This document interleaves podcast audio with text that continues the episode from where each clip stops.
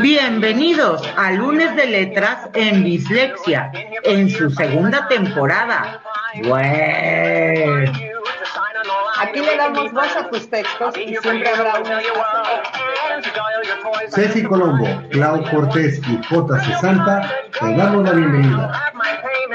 Iniciamos. Lunes de Letras en Dislexia.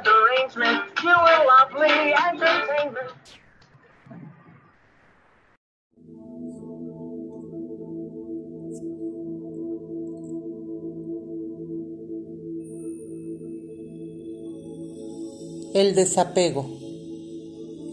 El desapego duele, duele mucho. Duele porque hay que soltar lo que amas. Dejarlo ir o eso creemos. Ese dolor es mental, no es dolor, es sufrimiento. Lo que nos hace sufrir es el miedo alimentado por el ego, por la creencia arraigada de la posible pérdida de una posesión que no existe, que no es real, ya que no podemos poseer a alguien que no es nuestro, que nunca lo fue y que nunca lo será. No nos pertenecen nuestros padres, ni nuestros amigos, ni nuestra pareja, ni siquiera nos pertenecen nuestros hijos. Son seres libres e independientes con su propio camino por recorrer, al igual que nosotros. Por eso no hay que subyugar la felicidad de unos hacia los otros. Si no eres feliz tú solo, no lo serás con nadie. El apego es el controlador de todos los tiempos, el que te ancla en un presente ausente sin embargo, el desapego te mantiene en el aquí y el ahora. Es soltar al otro sabiendo que pase lo que pase, todo es perfecto. Y sí, puede que eso nos duela mucho, porque hasta ahora solo nos enseñaron que éramos alguien si teníamos posesiones de todo tipo se olvidaron de decirnos que cuanto más poseemos, más esclavos nos volvemos. Como dijo Frida Kahlo, de nada sirve que la imaginación tenga alas si el corazón es una jaula. Por eso, creo con firmeza que la independencia afectiva es el mayor regalo que puedes hacerte a ti y a tus seres amados. Y cuando lo logras, entonces, y solo entonces, puedes gritar al universo que por fin has alcanzado la verdadera y plena libertad. Una vez que empiezas a avanzar hacia el desapego, ya no existe camino de retorno.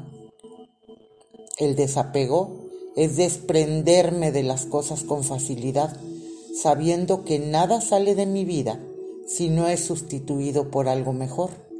Y eso genera abundancia. El desapego es el acto más doloroso y a la vez el acto más elevado de amor incondicional.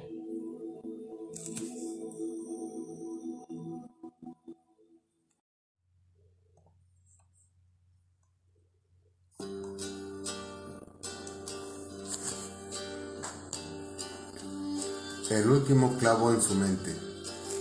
La última sospecha. Aquel jueves era un día de reparaciones profundas en la casa. El olor de la pintura fresca comenzó a colarse por las habitaciones y cada vez que desprendían el plástico que cubría cada una de las nuevas herramientas que habían comprado para la faena de renovar las paredes y los detalles de la casa, les daba cierto gusto aspirar el aroma nuevo de las cosas. El fuerte barniz y su tóxica fragancia traspasaban la máscara de tela que se habían colocado. Él sacó la caja de herramientas y preparó cada uno de los aditamentos que pensaba usar, llegado el momento, en cada uno de los arreglos. Las brocas para el taladro, los clavos de distintos tamaños, los destornilladores y las llaves de distintos usos hicieron su aparición. Se trataba de que una vez que las paredes estuvieran pintadas, se ocuparan de las puertas y de recolocar los adornos que por el momento ocupaban el suelo o los sillones, debajo de plásticos que habían colocado para protegerlos de las salpicaduras de la pintura. Cuando comenzaron a pintar, habían puesto música para amenizar la tarea. Es por eso que mientras escuchaban la música de ella o la de él, por causa del volumen, preferían no hablar así que cada uno estaba muy concentrado en su tarea. En un momento, mientras él estaba reforzando el marco de una puerta, dando sonoros y precisos martillazos con clavos nuevos, a ella le pareció ver, en medio del desorden del arreglo de la casa, una caja de cartón debajo del sillón que ella no recordaba haber puesto ahí.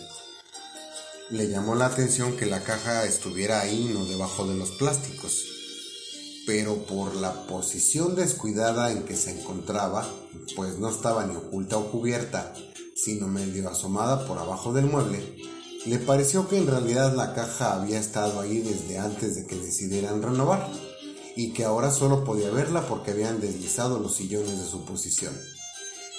Ella no reconocía esa caja, así que se dispuso a preguntarle a su marido si era suya y qué contenía. Sin embargo, rehusó hacerlo.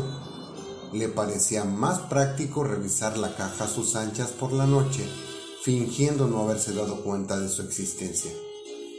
Comenzaron temprano las labores y a ella le costaba cierto trabajo no preguntarse qué habría ahí. Le parecía haber visto por un minúsculo agujero que la caja tenía algunos papeles. ¿Serían documentos legales? No, no porque eso lo tenían en la caja fuerte, pero podrían ser cosas de él que no le había dicho a ella. Entonces la duda era, ¿qué asunto legal podría tener él que no le hubiera contado antes de que se casaran? A continuación, ella comenzó a elucubrar que él tenía otra familia y que esos eran los papeles de su otro matrimonio. Sin embargo, ¿No acaso al casar a alguien revisan si no tiene algún otro tipo de obligaciones anteriores, divorcio o matrimonio anterior? Y luego pensó en la desidia de los funcionarios al revisar ese tipo de datos. Sí, era muy posible que incluso ahí estuvieran las actas de sus hijos, sus otros hijos. Con ella nunca había querido tratar el asunto, a pesar de que le había dicho que consideraran tener uno. ¿Y si eran las cartas de otra mujer? Peor aún, ¿serían de otras mujeres? No se le ocurrió pensar en ningún momento que hasta ahora no había tenido ningún motivo para pensar todo eso de él. Se acostó esa noche con bastante mal humor e incluso él le estuvo preguntando cómo se sentía. Después de todo, al día siguiente tenían que continuar remozando la casa. Para variar, recurrió a la respuesta más consabida en estos casos para evitar explicaciones. Bien, estoy bien. Se había cansado tanto la mente con sus divagaciones que al acostarse olvidó por completo la caja que había sido objeto de todas sus reflexiones, con el consiguiente resultado de que al despertar su humor era mucho peor. Su marido se levantaba antes que ella y eso le impediría, al menos durante el día, revisar la caja de marras.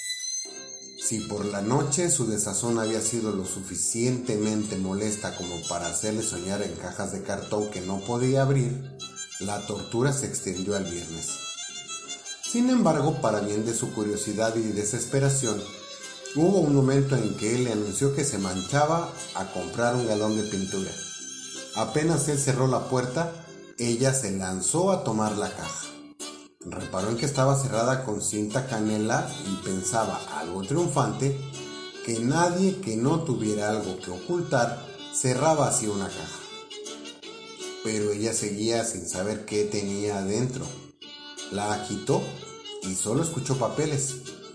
Sus sospechas se confirmaban a cada instante. Solo tenía algo de tiempo en lo que él regresaba con la pintura así que se dispuso a buscar un espacio por el cual pudiera extraer al menos un papel de los que tenía la caja y devolverlo. Caminó con la caja, pero había en el suelo muchas cosas tiradas, de modo que nunca sintió cuando alzó los pies y resbaló al pisar el mango de un destornillador. Trató de extender las manos para sujetarse de algo antes de caer de frente, pero por la pérdida de la posición, al trastabillar, no controló su caída y el largo clavo recién colocado que había puesto su marido para servir de pecha donde podrían colgar las bolsas del mandado, se clavó limpiamente en su órbita ocular, reventando en una efusión de sangre y humor vítreo al perforar el globo. Y que cuando llegó a su cerebro, lo perforó parcialmente. Para ella fue como sentir que repentinamente se apagaba la luz en medio de un dolor agudo que electrizó cada parte de su cuerpo haciéndola convulsionarse hasta que quedó inmóvil. Cuando él llegó con el galón de pintura, se dio cuenta de que a pesar del horror que sintió al verla en esa posición, completamente inmóvil, no podía hacer nada.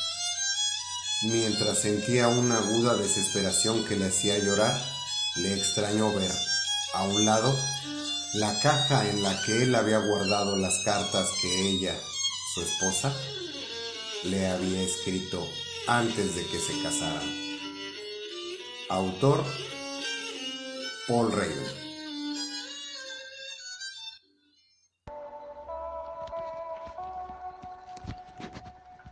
No te mueras con tus muertos. Sabes que cuando lloras a tus muertos, lloras por ti y no por ellos. Lloras porque los perdiste, porque no los tienes a tu lado porque si todo concluye con la muerte, tus muertos ya no están, ni siquiera para sufrir por haber muerto. Si la vida continúa más allá de la muerte, ¿por qué apenarte por tus muertos? Cuando hayas terminado de aceptar que tus muertos se murieron, dejarás de llorarlos y los recuperarás en el recuerdo para que te sigan acompañando con la alegría de todo lo vivido. No te mueras con tus muertos. Recuerda que donde ardió el fuego del amor y la vida, debajo de las cenizas muertas, quedan las brasas esperando el soplo para hacerse las llamas. Si dices que sin tus muertos no podrías seguir viviendo, no digas que es porque los amabas tanto, es por cuanto los necesitabas. Y no es lo mismo amar que necesitar. Si lo aceptas así, tal vez descubras que tu crecimiento, que tu vida consiste en ser tu vida y no la de otros. No frenes tus lágrimas cuando llegan, ni fuerces el llanto cuando se aleja. No dejes de llorar porque alguien lo reprueba, ni te obligues a llorar por el qué dirán los otros. Respeta tu dolor y tu manera de expresarlo. No te mueras con tus muertos. Déjalos partir, como parten las golondrinas en otoño para anidar en otros climas y volver más numerosas y crecidas la siguiente primavera. Las lágrimas que ocultas, el dolor que escondes y la protesta que callas no desaparecen, quedan al acecho del momento en el que puedan estallar y es mejor que, que lo vivas todo en su tiempo y en su hora. Es común que las personas guarden buena cantidad de culpas para reprocharse ante sus muertos. No lo hagas contigo. Tus muertos no ganan nada con tus insomnios de remordimientos. Ámalos ahora, recuérdalos, siempre con amor, y quizás sigan en algo, como otro nacimiento. Tú y yo solo vemos una cara de la muerte, la del otro lado se nos escapa. Si desde el seno de tu madre hubieras visto nacer un hermano, Creo que lo hubieras llorado como muerto hasta nacer tú y reencontrarlo. ¿Qué sentirías si miraras la muerte como otro nacimiento? A la hora de cosechar. Tus muertos no están en el cementerio, nunca estuvieron ahí, salvo cuando estaban vivos. ¿Me preguntas dónde están? Yo no puedo responder por ti. Yo sé dónde están para mí los míos. Pregúntate a ti mismo dónde crees que están para ti los tuyos.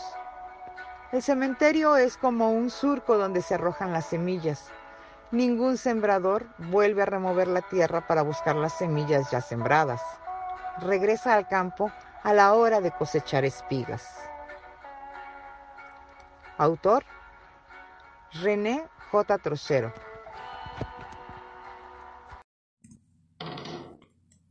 Abuelita justiciera.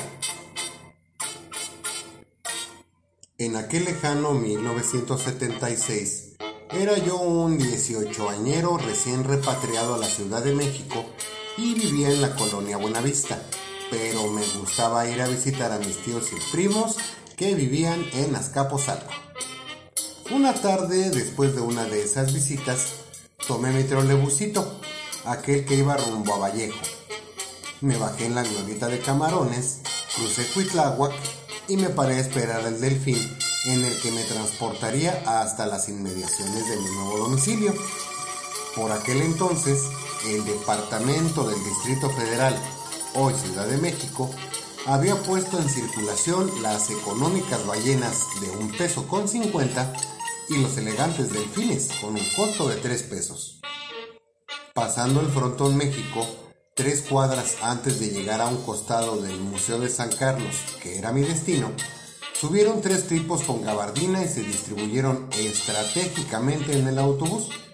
Uno junto al chofer para tenerlo bajo control y dos más en la puerta posterior para pasar a la báscula para registrar y robar a todos los pasajeros. De la presencia de estos dos no me percaté sino hasta que me puse de pie para caminar hacia atrás del delfín y pedir la parada en la siguiente esquina. Oh, oh, pensé, ni modo de volverme a sentar. En ese momento, una ancianita de no más de un metro con 45 de estatura comenzó a golpear con su bolsa a los dos malandrines gritándoles con una vocecita apenas audible. Rateros infelices, deberían de ponerse a trabajar. Ya, abuelita, no nos difamen ni nos ofenda, le dijeron los gigantones sinvergüenzas. Es más, ya bájese. La ancianita ni tarda ni perezosa puso pies en polvorosa y se encaminó hacia la puerta trasera del autobús. ¿Y tú a dónde? me preguntó el raterillo más cercano a mí. Pasándole a la báscula. Eh, eh, es que. Eh, es que yo tengo, tengo que ayudar a bajar a mi abuelita. La anciana, que estaba por descender los escalones, giró y volvió a arremeter contra los pillos. Ladrones desgraciados, dejen a mi nieto y pónganse a trabajar. Pues ya llégale, dijo el que parecía ser el jefe. No esperé más y bajé junto con mi supuesta abuelita a todo lo que sus cortas piernas le permitían. Muchas gracias, señora, le agradecía a la ancianita. De nada, hijo. Qué susto nos metieron, ¿verdad? Eh, que te vaya bien. La acompaño a su casa, le ofrecí agradecido. No, no te preocupes. Aquí voy a esperar el siguiente camión. Yo ni me iba a bajar. Realmente yo voy hasta la Alameda. Nomás me paré para hacerles notar a esos desgraciados que no son impunes. Me despedí de la viejecita dándole nuevamente las gracias y crucé Puente del Alvarado dejándola con una sonrisa de oreja a oreja, como que estaba saboreando su triunfo. Yo también sonreía, admirando la resolución de una señora que a sus ochenta y tantos años y a mano limpia nos había puesto la muestra de lo que para ella significaba la lucha civil contra la delincuencia. Autor Gus Azul.